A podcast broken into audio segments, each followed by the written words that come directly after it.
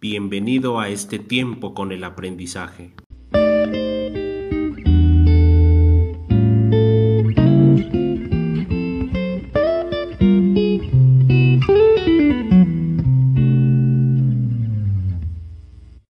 Hola, apreciable auditorio, estudiantes, jóvenes y señoritas.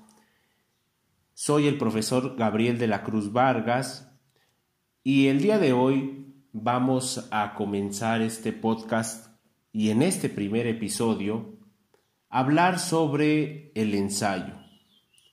En muchas ocasiones en nuestra vida estudiantil nos hemos encontrado con este término pero es importante delimitarlo para que cuando nos toque realizar alguno, lo hagamos de la mejor manera. Y para ello, te voy a presentar un poco de historia, las características del ensayo y para finalizar, la estructura del ensayo.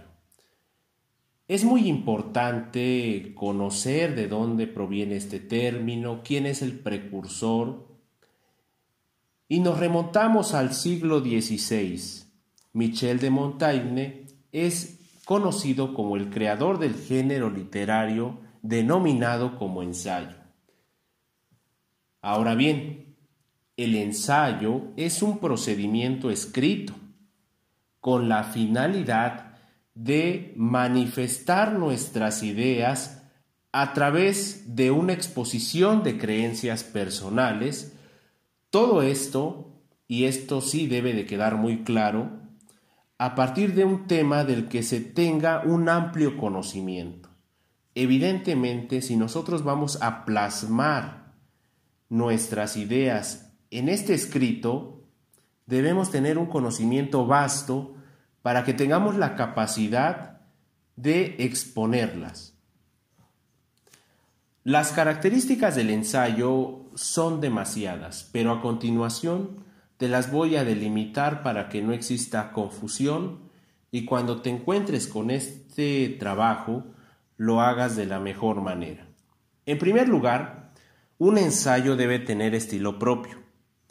¿Qué quiere decir esto? Que debes tener un uso de lenguaje, que debe ser un lenguaje atractivo, que tu forma de escribir te represente. Asimismo, otra característica es la claridad. ¿Qué quiere decir esto? Que se tenga una rigurosa organización de las ideas, que sea claro.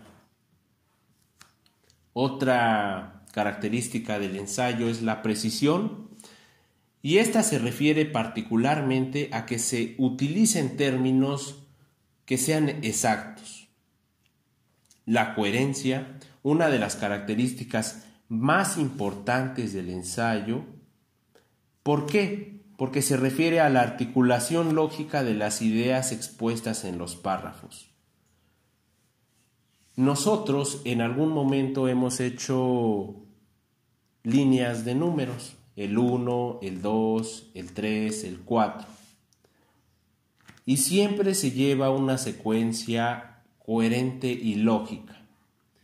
Si nosotros estamos haciendo una numeración del 1 al 10 y lo queremos hacer de manera lógica y de manera coherente, es claro que tenemos que seguir la numeración como va. 1, 2, 3, 4, 5, 6, 7, 8 y hasta llegar al 10. Asimismo un ensayo. Para que nuestro ensayo, nuestro escrito, en donde estamos exponiendo nuestras ideas, sea claro y tenga coherencia, debe de seguir una secuenciación en las ideas y en los párrafos. Asimismo está la característica de la brevedad. Deben ser ideas claras, como ya lo mencioné, no divagar. También debe de ser algo sustentado. ¿Qué quiere o a qué me refiero con esto? a que aunque nosotros estamos proporcionando una opinión personal, tenemos forzosamente que apoyarnos de algunos autores o de algún conocimiento previo para que esa tesis que estamos presentando sea claramente sustentada. La estructura del ensayo se caracteriza por tener tres elementos. La introducción, el desarrollo temático y la conclusión. En la introducción se presenta el tema que se va a desarrollar y con ella vinculamos al lector con el ensayo. También se ocupa la argumentación en el desarrollo temático y en la conclusión se presentan los hallazgos a los que se llegan con las ideas presentadas. Hasta aquí este podcast.